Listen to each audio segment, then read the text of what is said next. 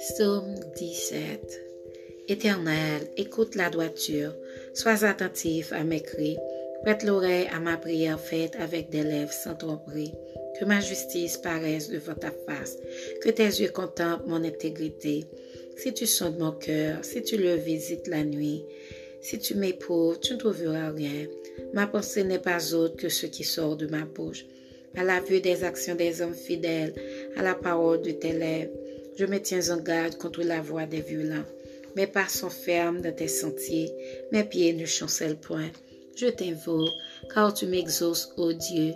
Incline vers moi ton oreille, écoute ma parole. Signale ta bonté, toi qui sauves ceux qui cherchent un refuge et qui portent à droite les délivres de leurs adversaires.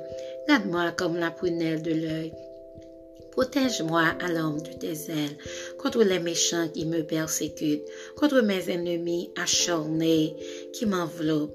Ils ferment leurs entrailles, ils ont à la bouche des paroles hautaines.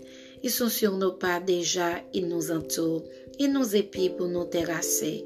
On dirait un lion avide déchiré, un lion aux dans son repère.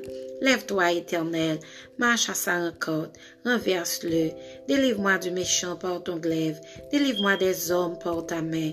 Éternel, des hommes de ce monde, leur part est dans la vie, et tu remplis leur ventre de tes biens.